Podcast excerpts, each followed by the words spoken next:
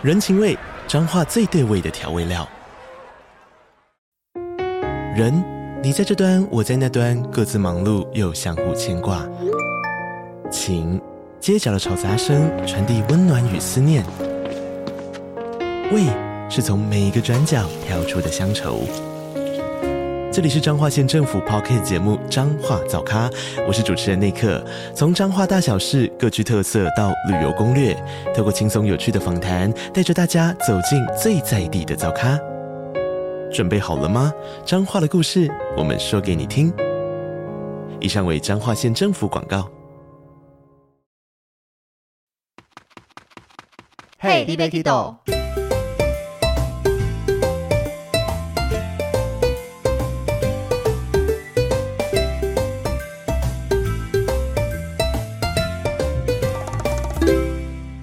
大家好，欢迎收听《Hey, 你别 Kido》，我是维尼。那今天同样又邀请到了 Brian 跟 Avis 来跟大家聊聊天喽，欢迎两位。大家好，我是 Avis。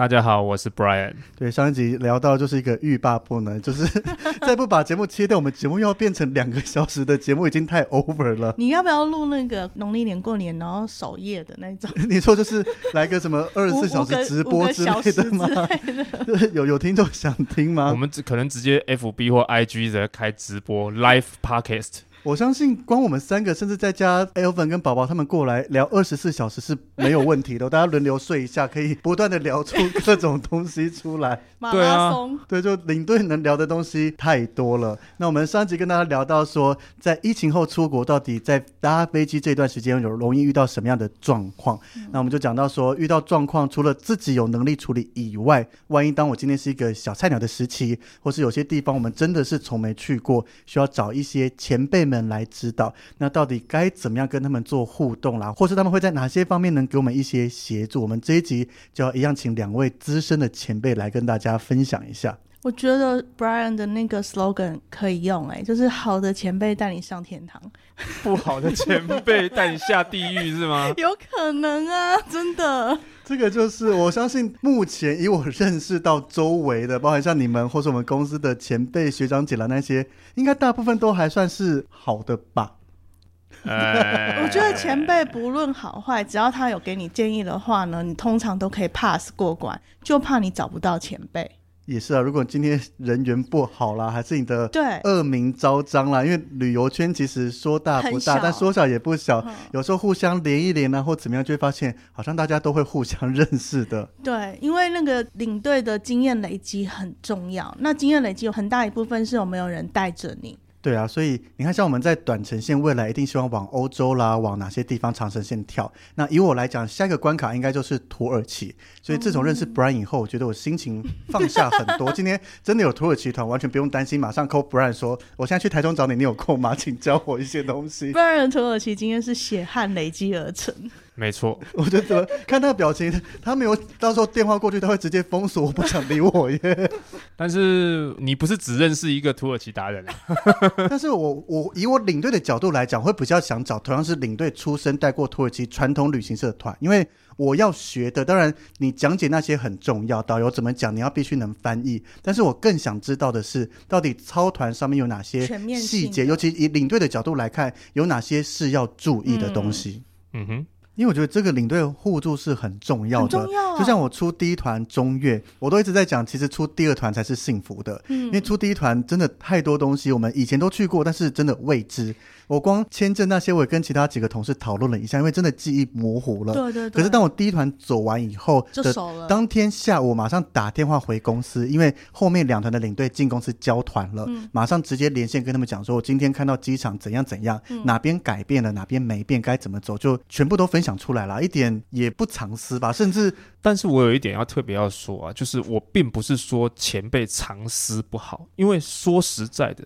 我没有义务要教你，是是没错，啊，就是没错。对，所以当然，如果你很客气的来跟我问，或者是跟我尊重一点说请教，通常会讲。那通常来说，我都会愿意说。可是呢，讲多讲少不一定。对，因为本来这些东西、这些经验都是我累积起来的嘛。啊，我本来也就没有义务要跟你说，尤其万一我们又不同公司。我本来就不见得会分享给你，就是我们不熟嘛。连同公司都没规定说前辈一定要教后辈了啊。对啊，所以我当然我自己有一个小章可以问嘛，不是每个人都有小章嘛。可是以大部分人来说，通常客气一点来问，我们都还是会说，但是还是要讲，他们没有义务教你啊。所以有的时候你真的要觉得，如果有前辈愿意教你。就算你付钱跟他的团让他来教，你都要觉得那是合理的。对，就是一个跟实习团，纵使公司今天如果有安排你实习团，但是不能保证前辈就有责任跟义务要教你。你可能跟实习团，你要自己去看人家怎么操作啊。然后你能学到多少是自己。对啊，就像以前人家说都是用眼睛偷学嘛。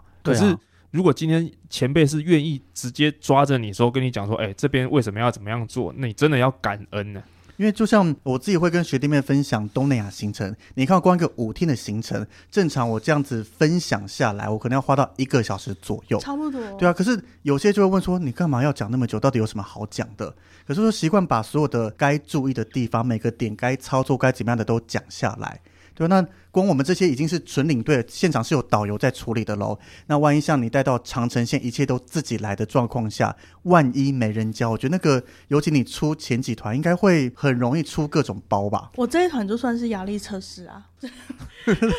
所有的点都在压力测试，就，就跟我每次出首发团一样啊，就是什么都不知道，我只好自己想办法先到现场去看，或是先跟导游讨论。真的，万一出了任何状况，嗯、就是你只能现场处理，或是赶快 call out 求救，有没有人可以有经验，赶快分享一下的？对对对，就是所以人家才会讲说，专业是有价值的，虽然不一定知识付费啦，但是专业是有价值的。那经验也是有价值的。对那我如果愿意教你，你应该要感恩。我愿意分享给你，但是我没有必要，我没有义务，所以是这样子。可是同样的，既然我们会强调说，你如果客气一点，态度好一点，但是比如说你可能讲说东南亚就要教两个小时、三个小时，你就会真的有遇过那种说啊，你为什么讲那么久啊？这这东西可以跳过啊，这东西不就很轻轻松松就这样过去啦啊？这些东西我也不用太想要知道啊，什么之类的，就是有那种。可是魔鬼就在细节里。我遇过啊，有时候翻车就是这一些东西。我光在淘机，因为我可能会先问说你机说要怎么讲，因为每个人讲机说方法不一定。嗯。那我会先听你讲完一轮以后，再告诉你说，诶，有哪些是我觉得重点要讲，你忘记讲。是。可是我不会去雕说，可能你的用词那些，因为每个人有不同。可是光从机说到登机，我可能就会讲一段时间。那我就遇过说，他们好像有点不耐烦或怎么样，会觉得就像 Brian 讲的，你讲那么多干嘛？我觉得我后面就会越讲越少，嗯、就是直接简单带带，然后行程就这样子，我就越来越不想讲，因为你也不想听啊。因为他还没有提到铁板过，就是让他去试试看吧。我只能这样子想。纵使今天是我们自己公司的人，会觉得参加这个团就觉得，呃，参加这间公司好像出事了，领队没有好好处理。嗯，但是。对公司可能损害没那么大啦，那你自己的损害会更大一些啊。对。所以有一些人，他们可能当下是没有用到，或者是他们觉得说，我为什么要懂那么多？对，就白白花了一个小时听我在那边碎念吧。对啊，为什么呃？什么厕所从厕所开始讲，咖啡也在讲，然后什么东西怎么上上下下楼梯怎么讲那么细干嘛？哪里装水什么东西的？你要知道这才是精华耶。对啊，这些都是我自己现在问别人，我一定要先问他，尤其厕所在哪里是第一个要提出来的问题。立刻存在 Google Map。对啊，对啊，因为我们像像以前他们画图就是哦，这里是下车。车点下车点多远？有一个洗手的，或者是上厕所的，或者是领票在哪里？因为你要这种什么船票、车票在哪里？然后景点门口从哪里进，从哪里出来？然后走多久？A 点进出还是 A B 点进出？然后里面有没有厕所？什么车程、船程多久？上面有没有厕所？各式各样，其实很多很多东西要问呢。对啊，然后如果有一些他就会跟你讲说啊，这个东西反正啊点不是点到就是就好了吗？反正就赶快下一个，下一个，下一个。那那就下一个吧，让他。去吧，对啊，啊，有的时候是他没有遇到状况，所以这个时候呢，就让他亲身的去体验。但当然也有可能有些人是天选之人嘛，他就是没有遇到奥克，他就没有遇到状况，他就不会觉得说，哎、嗯，我为什么要知道那么多？也是啊，就像我自己在带国旅，我习惯每一天出发前，尤其有住宿的，会问饭店很多详细的资讯。哦、那个等级就是跟我出国外的那个表格一模一样。然后就一次遇到饭店，问完以后就说：“你不是带专门带国内的领队吧？”我说：“ 你呃是，但你怎么会知道？”他说：“你明天来就知道了。”国旅的不会问。对，我明天去了以后就弄完以后刚好是同一个人，我就说：“哎，他也认出我来。”我说：“哎，你可不可以告诉我到底怎么发现的？”他说：“等一下下一团会进来，你自己看。”然后下一团进来，客人开始问那个领队导游说：“哎，那这边泡汤在哪里啦？早餐那些在哪里？”问柜台旁边牌子看一下，就哦，原来国旅也可以这么轻松啊。对啊，有一些东西真的就是你实际上你就会发现，就是有些人他就是不会去像我们或者是像你一样去问的那么详细，全部都把它列清楚、列好好。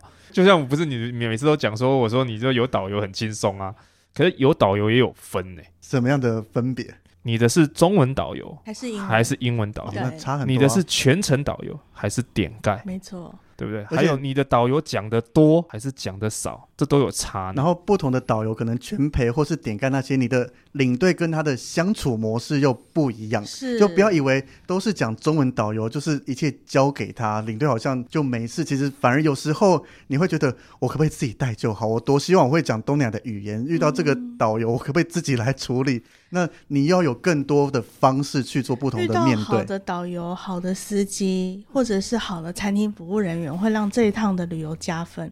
但是我要说的是说，说大部分的情况下，他们都是好的。那为什么有时候会不好？不见得是他们不好，有时候是我们搞不懂人家的文化。对啊，就比如说我们拿土耳其来说好了，因为土耳其有的时候是在你进去欧洲前的一个算是前哨站。嗯。那再加上他刚好也是开始有引导，就是你可能要全程翻译，多讲话英文英文导，对，完全英文翻译。那这个时候你去到土耳其，有的人可能会觉得，甚至有的是曾经已经带过欧洲，他回来带土耳其，他就会觉得啊，有导游不是很轻松。可是你要想到第一件事情就是你是全程要翻译的。那 OK，maybe、okay, 已经上过欧洲的导游会觉得英文翻译而已没什么。嗯、可是你要想，为什么我刚才说讲多讲少有差？早期土耳其的导游有很多，他们自己是念历史的，是念考古的，他可以给你从旧石器时代一路讲到他土耳其成立。天哪，你能不能翻完？你每一个单字你不见得能翻完。就像我记得我自己在节目上也有讲过，你知道新石器时代的英文是什么吗？很多人跟我讲说是 New Stone Age，怎么可能是这么简单翻译啊？其实你现在如果跟一些美国人讲这个东西，maybe 他们可以猜到，但是实际上它是有一个专有名词的。再加上现在土耳其很多已经不走安纳托利亚文明博物馆，嗯，你只去国父纪念馆，当然你用不到这些单字。可是，一旦你遇到一个很尽责又懂很多的导游，带你走进文明博物馆，从什么黑陶文化、彩陶文化、旧石器时代、新石器时代，然后整个壁画给你解释楔形文字，从头讲到尾，给你讲一个小时，你光要听懂都很难了，你还要翻译。我可以请他不要讲话，让我自己讲就好吗？所以其实是有一个这样的 操作方式的，可以这样子哦。你可以事先跟他沟通，说不需要讲到太多。所以像我们都会跟导游，比如说前一天晚上就会问说，你明天大概要讲什么？嗯、那我们可以做一个 case study，就说你要讲什么故事？那你先事先告诉我。像我第一次去土耳其，我自己节目上有讲过，我一路上大致上还能翻译个七七八八，就是一个单字的时候我翻不出来。因为那个单字我我没印象，嗯，就是那个割礼，割礼是就是要把，就是那个伊斯兰教他们要把那个男生要男生要割包皮嘛，成年还是就到一个年哎，不用成年，那个小朋友就会割某个年纪了，对对，到好像四五岁吧，就是要行割礼嘛，但那个单字我就不记得。然后那尴尬的是那个导游，我第一次去土耳其的导游是一个女导游，然后他就在想怎么跟我讲，然后后来他就比了一个手势。咔嚓咔嚓，就是把剪刀比在那个胯下两两脚之间。我说哦，我知道，我知道，我知道，对对对，就是你会有这种状况，就是有时候导游讲多讲少，而且有时候在车程，有一些导游真的是看到什么讲什么，很累。所以其实我真的有遇过领队，就跟他讲说，车上你能不讲话你就不要讲话，我自己讲。而且要看你去的地区，有些地区比较冷门的话，你在台湾就算要做功课，资料也有限。对。然后像我之前去突尼西亚的时候，那个导游就是蛮热情的那一种，他很好，他就是前一天晚上就跟我对行程，他就会开始讲说那个地方的历史故事是什么什么什么。哦，先跟你讲一遍。对，先跟我讲一遍，然后我就跟他说好，可是你明天不要讲这么多，你讲重点是什么什么？哦，我觉得台湾人有兴趣的是什么什么什么啊？你讲那个他们不知道，然后他就说好，那他知道。对啊，所以有一些人就是会常常讲说啊，哪里哪里就自由行就好了，干嘛跟团？说实在话，我之前就说日本、韩国这种很大众化的东西，资料太多了，你去书局一整柜都是日本，一整柜都是韩国。可是问题是，像我第一次去什么波士尼亚、赫塞哥维纳，那个那个时候台湾资料超少，到底在哪里？可能很多人都还不知道。你连这个地名你都念不完整的时候，你怎么知道这到底哪里可以介绍什么东西？然后你会发现那里历史超长，巴尔干历史是欧洲大概最难的，嗯，很复杂。欧洲的军火库、火药库之类的那一些，你从小到大你也只对巴尔干有这个印象，就是欧洲的军火库。对啊，那你有这个印象？当我今天是一个领队，我还没带团，但我就知道，既然叫军火库，就是有大大小小的战争，各种时代、朝代，各式各样的。对啊，念不完。对啊，就像我以前还没入行的时候，有一个领队说他要去挪威还是芬兰，我就说哦，那不就千湖之国吗？他说你能让我一个小时全部都在讲说哦，这里是千湖之国，这里是千湖之国，这里是千湖之国，讲一个小时吗？对啊，不行啊。那有一些东西，其实你在书局你根本也找不到资料。真的。对啊，你不能光想说啊，哪里这自由行？我知道有一些地方很简单，有一些地方就不是这样子，所以你才需要跟团啊。我觉得跟团最有价值的地方，就是旅行社在当地请的解说员，就是我们讲的导游也好了，点盖也好，因为他们都是合法拿到执照，而那个执照是经过考试，就像我们的领队证是经过考试一样。但是导游有一点，就是他们考完试以后，他们是要受训的。而且他们要 renew，就是每年或是固定时间要更新的。对，所以他们可以很有系统的用各种不同的方式，让外来的游客理解这个地方的历史。那个深度远远比你在网络上 Google 任何文章来的有深度。那是很珍贵的智慧财啦，我觉得是智慧财。旅游最重要的地方在这里，不然你到任何一个地方，就是下车尿尿、上车睡觉、吃好吃的东西、住漂亮的旅馆，然后回家问你去哪里。哦，那个就教堂啊，嘿，个干你啊，就等诶，我没给你啊，嘿。所以啊，就像我上一集节目讲说，什么样的程度对你来说才算是专家？才算是达人，因为你带团的时候，你们一定都遇过。然后那个客人就跟你讲说：“啊，我听那个什么什么布洛克讲说，这里什么很好吃啦，什么东西必买啦。”我要买那个什么什么。我跟你讲，我问导游，他都没听过。有时候会听了让我们生气，就布洛克讲说什么，一打开冰箱全部是饮料，我们就说就从没有带团那么多次，饮料就是门口会发给你们一人一袋就带进去，冰箱从没有东西会放在里面。那有的时候是散客才有的东西，有可能对。团客是没有，或是你住房方案，甚至是你今天身为部落客，可能饭店有额外招待的。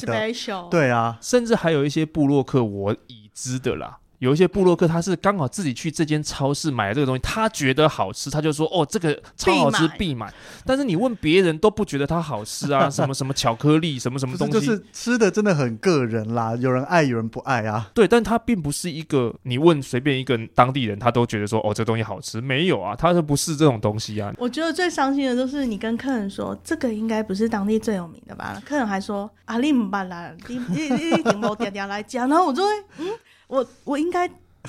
两个月已经来三次之类的那种。对啊，就是你会觉得说，当然没错啦，现在就是流量决定一切嘛，不然就是某个太太她分享的课程也不会是这个样子。大家重，你这样讲在我节目里，我你家有你家有开车了，对不对？所以我相信，当然流量还是很重要，市场还是很重要。有一些知名的布洛克还是很厉害，但是有的时候他的专业可能不一定在这里，嗯，只是他刚好来到这个国家去介绍了一下他来的时候是什么样子，但是不是每个人都适用。所以怎么样才算是一个达人？像我说，我曾经九个月去十五团土耳其，我也不敢说我是土耳其超熟，然后整精通专家，因为再怎么样，我们都会配一个当地的导游。第一个是他们才是当地人，他们才更知道这个当地的历史地理，而且他们受过系统的教育，他们知道第一天讲什么，接第二天讲什么，接第三天讲什么。再来是土耳其当地的法规，你就是一定要有一个导游。在很多的其实国外都是各，各地都是都必须要有，也不止欧洲，像东南亚可能很多地方，甚至泰国抓的非常严格啊，嗯、连领队站在车上讲话，有时候被看到下来直接罚钱呢。对啊，因为有一些人不知道这个旅游界，也、欸、不能说旅游界，世界各国都有所谓的观光警察。为什么一一定有一些听众说，哎、啊，我自由行就没有这个困扰？没错。自由行是没有，嗯啊、因为你自由行就是一个两个嘛。对啊。那为什么团体会有限制？主要是因为他们不希望他们国家文化被人家乱说，这对一个国家来讲是很重要的事情。对啊，所以那些观光警察，你会讲说说，那如果我很多人的自由行呢？你要能够让他相信你是很多人的自由行啊。没错，你配备整齐，说又有这个耳机，然后又有旗子，又有背心，然后再讲解，然后你说你是自由行，谁信啊？嗯，就是我一群穿着很正常，然后也没导览机，也没麦克风，但二十个人，因为的确有时候自由行那种家族朋友揪一揪，十几二十个人也是会有的，这是不是不可能发生的？对啊，所以怎么样能够合理化你这个东西？就算你真的就是乱来的。就是你其实是你找他们一起来的，可能也不是你家人，只是朋友。可是你要能够让，比如说你真的被抓了，观光警察，你就跟他讲说啊，我们这些东西就是我们就是自由行啊，那他可以相信，他，他也可以，他买不买单？对啊，他也可以不相信啊。对，对啊，他只要能够举证你是有在现场讲解，而且你知道，像比如说土耳其是当地外面有很多那种算是打零工的导游。哦，你说我们叫点盖，但是他们是自由点盖，在景点附近问说你要不要听导览啊？对对对对，到处都有啊。对啊，就是很多地方都有嘛，很多国家都会有这种导游，嗯、但你其实也可以请他，但是他们都会有合法的证照。就像你，你也曾经访过哈太太嘛？嗯，对、啊。我我们像是伦敦塔，你没有当地的导游证，你根本进去不能讲解啊。是啊，对啊。但如果你今天是自由行，像我自己去玩，那就租耳机这样子也 OK，反正就是官方这样子听耳机导览是没问题的。对啊，所以今天如果你是想要自由行，你是看了布洛克或者是 YouTuber 的介绍，你要来这边，你去玩，尤其是你没有特别一定要了解什么历史啊、人物这些东西，你只是来这个地方到此一游什么的，也许你真的不需要导游。但是如果你对一个地方的文化、对那个生活方式、对于历史什么等等的，尤其或者是像一些古文明，什么埃及呀、土耳其、希腊这种，你对当地很想要了解他们的一些神话故事等等的，有一个导。导游真的会帮助你很多，对，导游或是导览机都是很重要的，嗯、没错，对啊，因为你不是说布洛克随便就是写一写，当然不可否认的有很专业的布洛克，对，有些布洛克也会再把这些景点做一些他自己的，因为他们很会做功课，对对对对对对，对，所以这个方面当然也是，可是呢，我觉得跟团最大的好处就是你可以出门之前都是完全放空的，但是到了当地就会有人帮你系统化的整理好介绍给你听，是。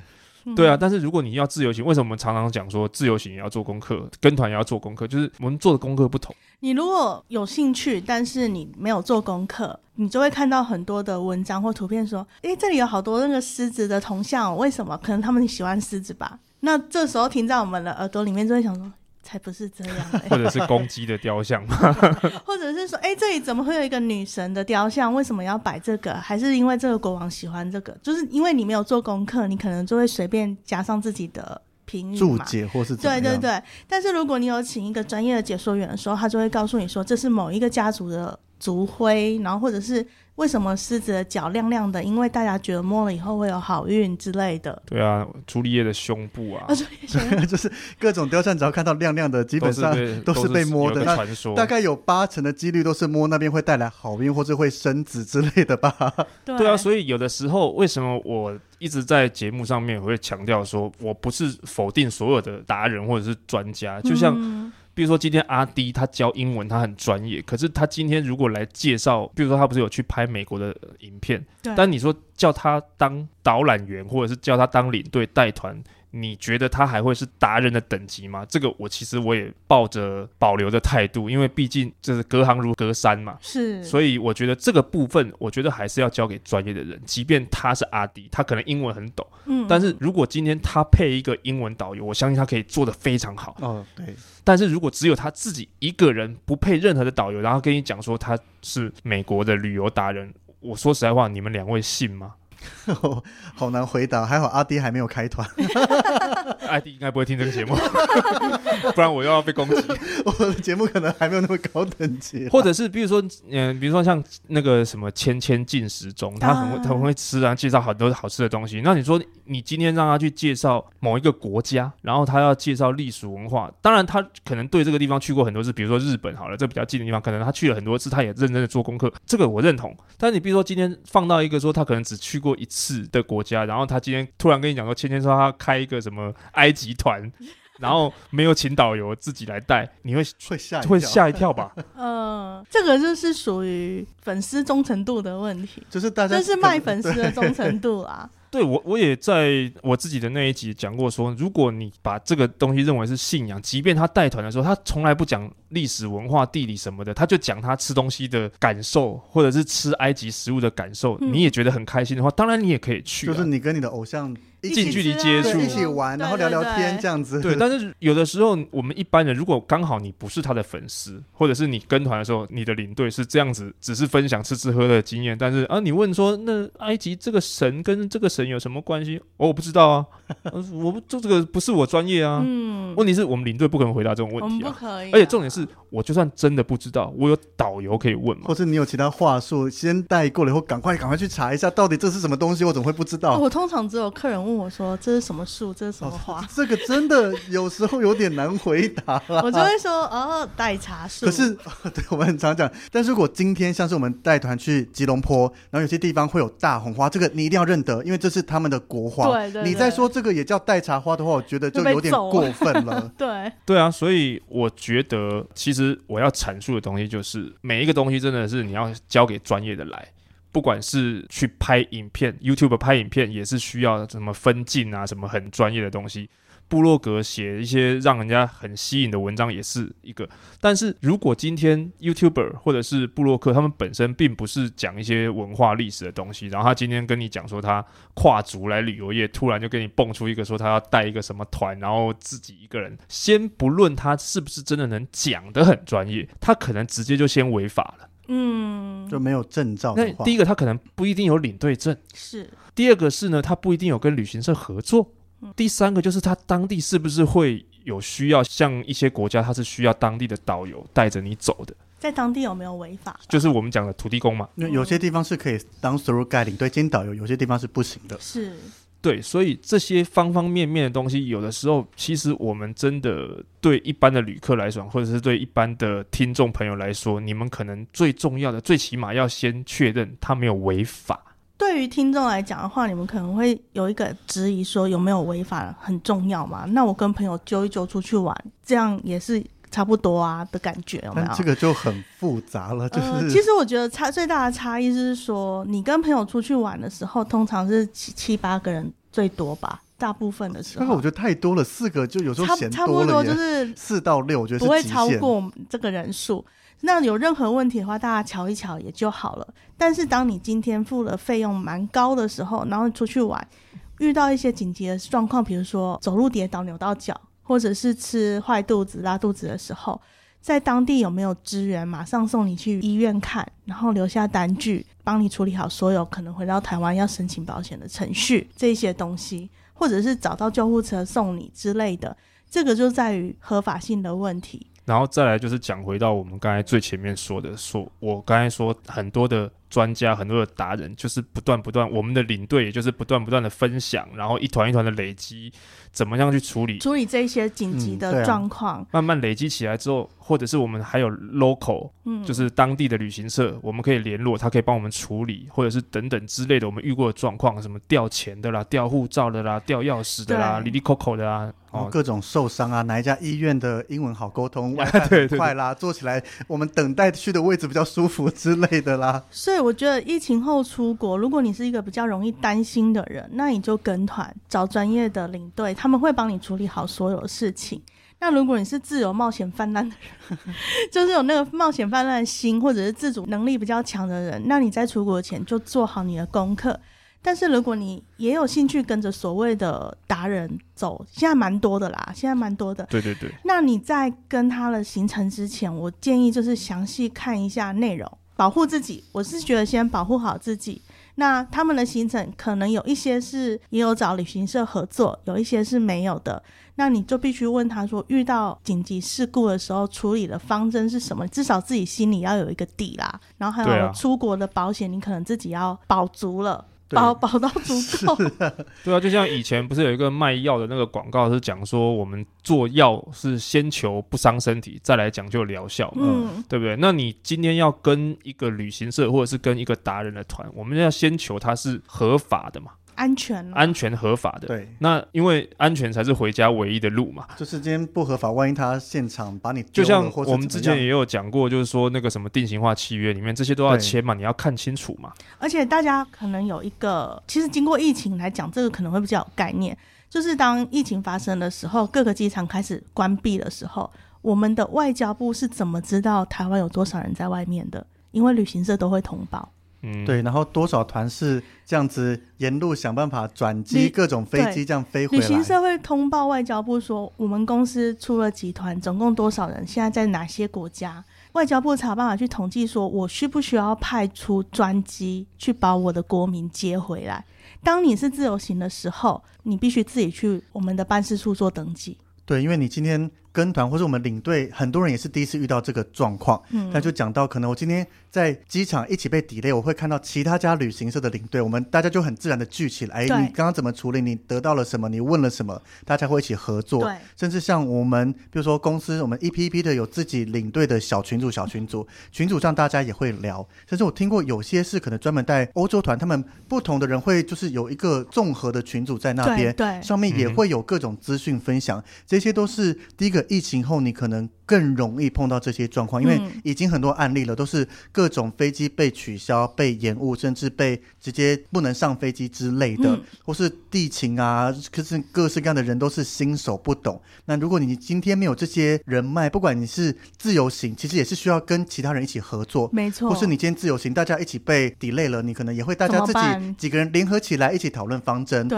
那领队这些其实也是很重要的，尤其是我们一直刚刚在讲到，就是。没有人一定要帮你，嗯，但是今天有人愿意帮你，其他旅行社的前辈或怎么样愿意帮你，甚至公司今天你半夜打电话给他，他没有生气，会很认命的起来帮你处理事情，这些都要感谢他们。是真的，重点是大部分的领队会在外面的时候自己能处理的，他会处理完，他不会讲到就打电话回来台湾。为什么？因为第一个有时差的关系嘛。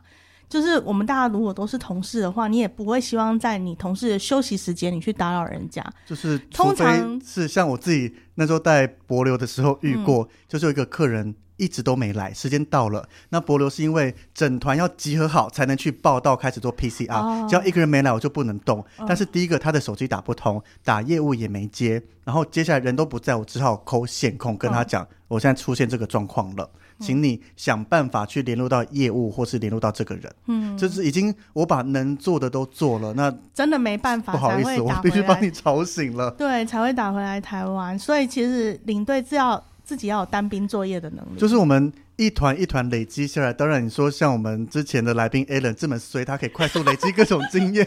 那我可能运气比较好，经验累积的少，但是常常就会看到其他人，比如说同事啦、学长姐、学弟妹甚至前辈，在 Facebook 可能分享说，哎，今天团体送医了，或怎么样。像我自己会分享说，哦，今天在越南又送医啦，然后就拍出这家医院不错，然后就会听到其他同事会私讯你说，哎，我现在送医了，哪一家医院或怎么样怎么样。这些就是我们平常跟大家互相有交集。那你今天可能看到他平常可能发生任何突发状况，当你下次发生一样的事情，你就会第一个想到说啊，这个 Brian 出现过一样的事情，我赶快先跟他请教一下，他当时怎么做的。对对对，所以要有强大的后盾是比较好的。对啊，所以没看我现在扒你们两位前辈扒得很紧嘛？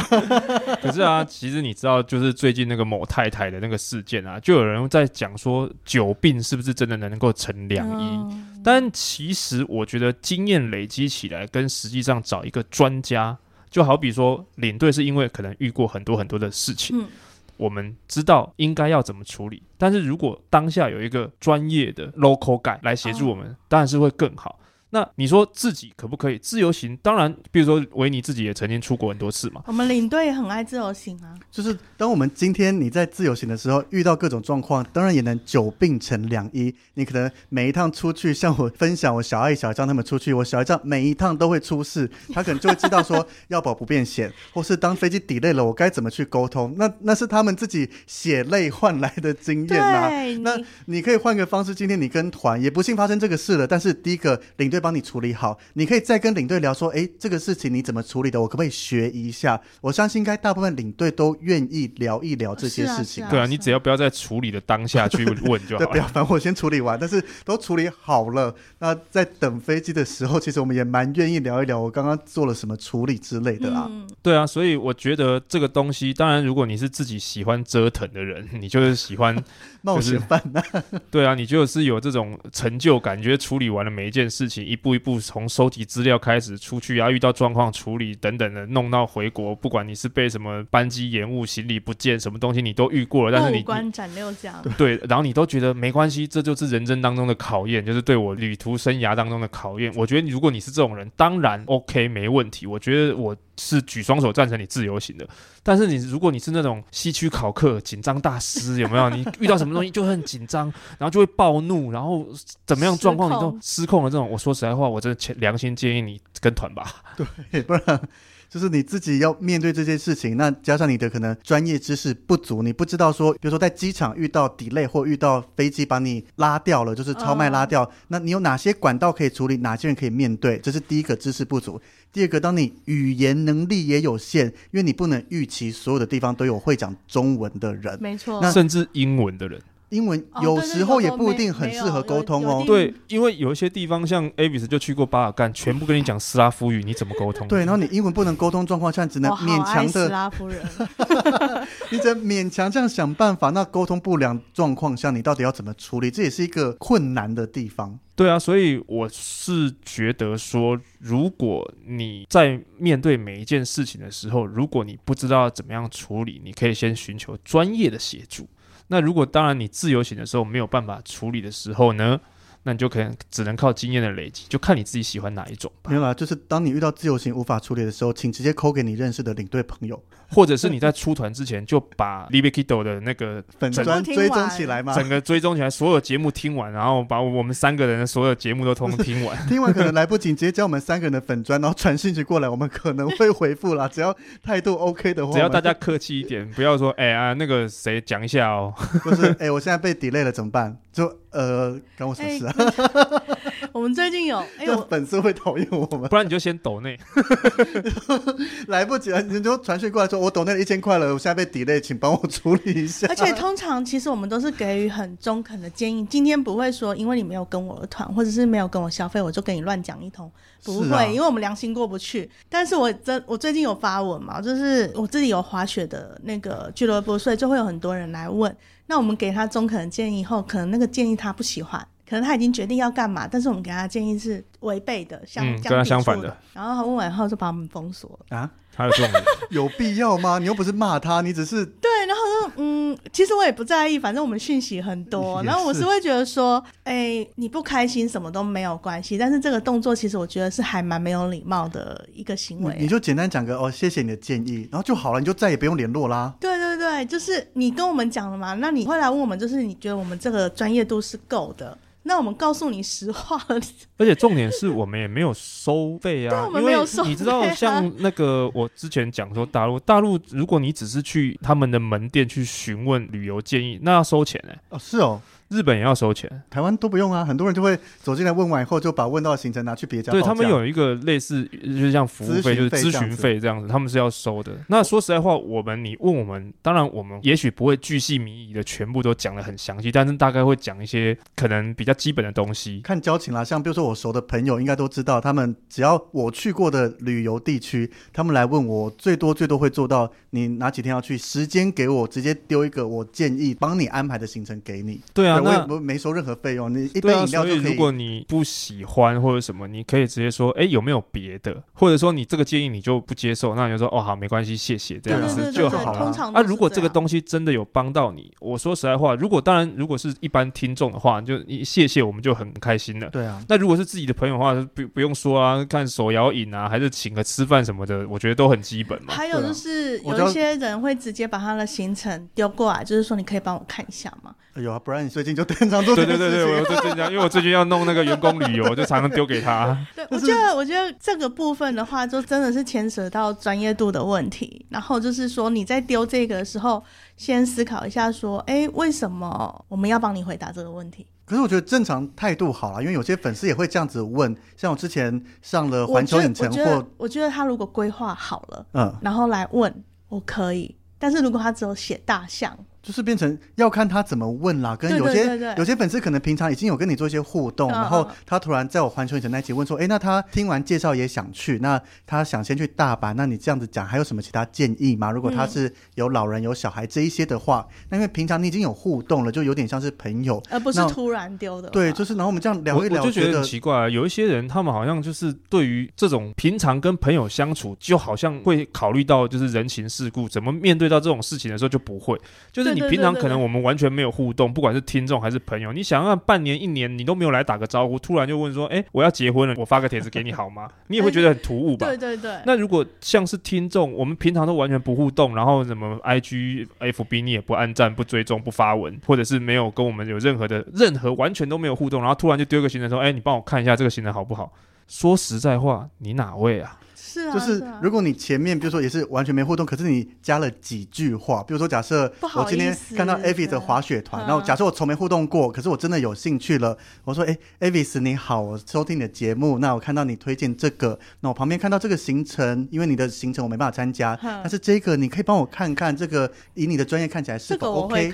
就是我可能会用这些字来去讲，那可能我是第一次互动哦，但是以我自己看到这些会觉得 OK 啦，这样子的很客气啊，用词，然后有空我就帮你看一下，对对对，无伤大雅是没问题。但我直接丢一个讯息说：“Avis，帮我看一下好吗？”那是不会理他，对啊，对啊，就把它归到那个一般账号。这个是像现在熟了，我可以说：“Avis，帮我看一下这个滑雪行程。”我觉得另外一个状况就是说，当然我们就像你讲的，如果他比较客气，措辞比较委婉一点，问我们，我们当然有时间空闲的时候会帮他做一下。但是你不可以觉得好像我们是义务要帮你做这件事情，然后催着我们说：“哎哎，我都已经传给你两个小时了，你怎么还没回我啊？” 不知道，如果你今天是有付这种咨询费的，我会马上。该回你，或是几分钟内要回一下之类的啦。对啊，我们就是第一个，我们可能都还没有看到，就是没有已读嘛。不是，我也有我的自己工作在做处理，我不是今天就是二十四小时开在这边，或是我不是一个专门开起来 纠团的这个地方啦。我没有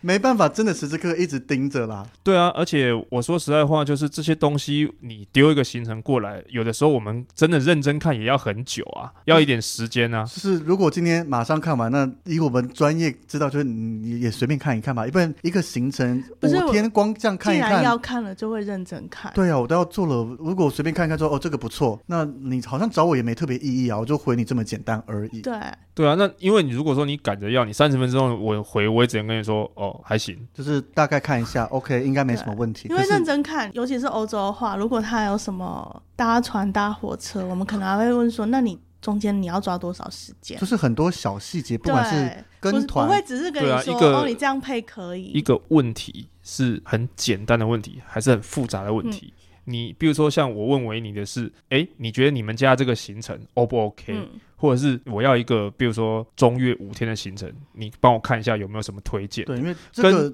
还算简单，就是中越我去了好多趟，各个行程都走过。那我一定会有一个我自己最爱的行程，嗯、然后再问一下 Brian 说你们价位预算大概在哪里？那我就马上丢了这个。那这个是我自己喜欢的。对啊，但是如果我跟你讲说，哎，你可以帮我安排一个法国十天的自由行吗？那你可能需要给我一个礼拜，那可能就要很久了。对，所以一样是一个问题，但是这处理的过程差很多啊。对，对啊。那如果即便是假设我真的麻烦维尼这么长的时间，那可能下一次我们是互相，他可能也会问我东西，或者说我可能就拿两罐饮料去请他什么之类的，对啊，都会有的嘛。就是礼貌上要做到啦，对啊，我觉得适度啦，或是各种相处上啦，嗯、因为我们就讲，真的不是说你问一个问题我要收费多少，那个好像太自私了，都讲到钱钱钱这样子。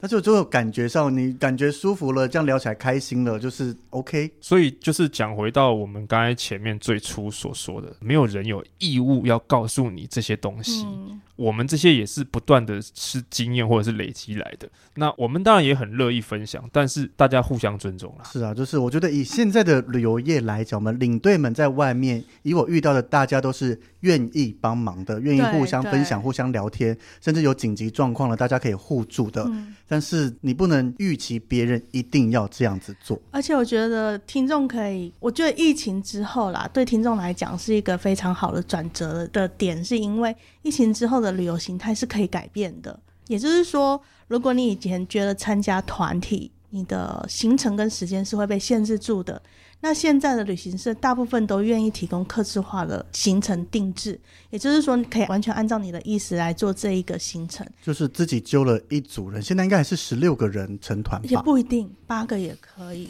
但是就是成本？就是费用的问题而已。那你就不用担心说你要去你不喜欢去的地方，你都可以去你想要去的地方，而且又有领队带着你。你又没有后顾之忧，你不用去处理一些杂事，比如说叫大家起床。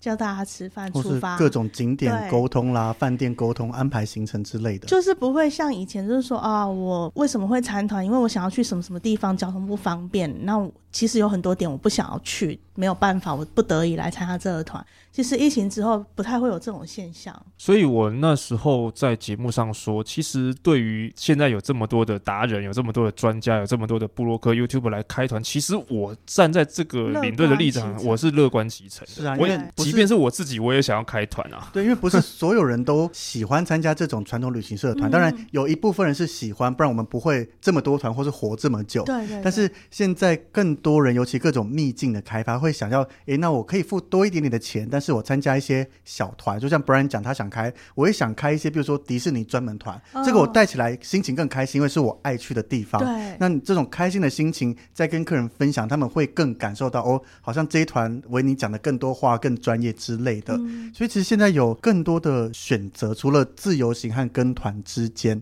对，还有很多怎么好像开始要宣传，接下来 A A V 想要宣传的旅行社吗？还是什么的 滑雪滑雪团，然后迪士尼团，我的土耳其团，土耳其还是哈利波特？哎、我，蛮蛮成功的哎，各位。这这只要开始收业配费了，你也知道，等一下发收收据给你们。对啊，所以其实以前的旅游形态很多都是走马看花，什么伊瑞发比河啊、发瑞意啊，什么十天全览什么的。慢慢的，其实可以走向走比较深度，然后比较精致，然后。因为疫情后很多东西价格都比较高，然后与其花比较多的钱，我们不如走开始往往精致走、深度走，然后跟以前不一样，或者是一些体验的东西，比如说你去 maybe 怎么样看埃及人去做他们的食物。或者去希腊怎么样深度的去走？其实希腊也有一些不是只有海岛上面玩的东西，或者是英国一些主题，像你迪士尼的走法，或者是英国的哈利波特的走法，或者是你可以带着客人去听舞台剧，这都是一些以前就有，但是现在其实我觉得可以更往这个方向发展的东西。对啊，所以我觉得就是把握几个重点，第一个就是你要先知道你自己想要的是什么，嗯，你到底要的是便宜还是质感？啊，你今天要的是自由行，还是要跟团？你今天是跟合法的团，还是不合法的团？嗯，那你今天是跟达人的团，还是跟自己朋友的团？你预期回收或得到的东西是什么？你愿意付出的东西是什么？我觉得这些东西你自己先搞清楚。其实是你预期得到跟你付出的是不是能够成正比而已，就这样。对啊，就是我上维尼的节目那一集讲的，你不要一直想着去物超所值。物有所值已经是很合理的东西了。对，你今天在这边想要吃一碗面，跟想要吃一盘牛排，本来就会付出不一样的东西。你不能说你给一碗面的钱要吃一块牛排吧？如果有的话，跟我讲，我也想去。对啊，那当然我们可以说预期说，哎，我们今天付一碗面的钱，他是不是可以加一颗卤蛋给我？我觉得那还不错。或者是你你遇到，就像我们刚才前面说的，如果你遇到愿意一碗面帮你加一颗蛋。或者是加一碟小菜的餐厅，你要觉得你很 lucky，嗯，而不是去要求下一家餐厅说，哎，前面那一家有给我青菜，为什么你没有啊？对对对对对，对，因为你只付了面的钱啊，没错。所以我的想法是这样。我觉得疫情之后出去真的还蛮多事情的啦。对啦，所以我们这样一路聊下来，从上一集到这一集，聊了疫情后很多东西都改变了。那我觉得我们近期节目自己都很常讲，好像在宣传说疫情后真的怕这些东西你不熟的话就跟团，嗯，因为我们领队当然每出一团，现在对我们来讲也很多都是挑战，不论是你说前辈还是我们，其实我们都是共同面对很多的未知。但是至少我们可能会有我们各自的人脉，有各自的同事们可以互相帮忙、互相询问。我们有强而有力的后盾。对，就有人先去过，帮我们踩线回来了，他可以告诉我们很多事情。嗯。那我们自己也会去过哪些地方，其他有同事在问。今天不管他是前辈还是后辈之类，我们也都很愿意的去分享我们所经历过的事情。所以在后疫情时代，其实你真的担心任何突发状况，而且这个突发状况发生比例会比疫情前更多，多很多，会建议大家，除非你就是准备好了，或是你像我们领队一样，平常就累积各种一些旅游处理的危机处理能力啦，或者你是个随遇而安的人之类的，就 是可以挑战一下。但是真的会比较建议，你可以先跟团稍微看一下，就好好的挑一个团。像我们刚刚一直讲的，不论你是要挑比较小型的出去，或是你要挑达人团，自由度比较高的，甚至半自助型，还是我们传统旅行社的团，这些都是可以。但是前提就是今天跟着人，甚至你自由行，但是找一个，比如说像有些人会找我一起出去玩，那我们就是一样自由行，但是遇到任何状况，你可以处理。你身边是有一个对旅游比较熟的，这些会让你比较安心一点点。甚至你可以找 local tour 啊，也都可以。不然就是你请先挑选一些比较大众旅行的，比如说去个东京、大阪，真的遇到任何事情，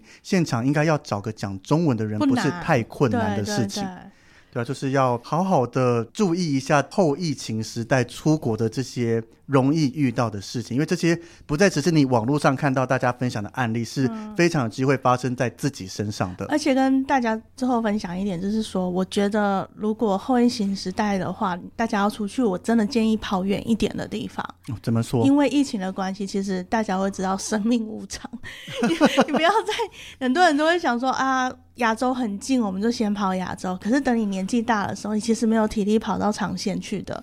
那不妨就趁现在可以出去的时候。其实我这样看下来，就是欧美的团的费用啊，跟亚洲的团比较起来，它其实没有贵到哪里哎。是啦，但是就是还是看人啦。有些人就是爱日本、爱韩国，他想一直去也没问题。是是可以啦，就是如果你还要看世界其他地方，我觉得你趁年轻走远一点。然后年纪大，你在周边走，其实我觉得是反而是好的。对，这个其实从疫情以前就一直在聊啦，就是你今天趁还有体力，先去走一些比较困难的地方，对对对，比较耗体力的。那你等你今天年纪比较大了，那你可以去个巴厘岛找 villa 度假，没错，就很舒服。对啊，因为其实有一点年纪，其实连坐长途飞机都是痛苦的，很辛苦，很辛苦。除非我如果没记错的话，从台北飞到纽约直飞是最长的。是十六个小时吧？现在欧非欧洲也要十三、十四，最长的因为因为战争的关系，它航线哦要绕，但是最长的是从新加坡直飞纽约那边，那一班是目前单趟好像最长的吧？对啊，因为那个从你从地球仪上面看，因为我前阵子组了一颗地球仪嘛，嗯，纽约在台湾的对面啊。就是这样绕一整圈过去，对，所以其实你坐长途飞机很辛苦的。有啦，有一个方式解决，就是请买商务舱。那你就觉得啊，才十几个小时哦，怎么一下就过了？啊，才才才十几个小时，怎么就这么贵啊？也是啦，就是。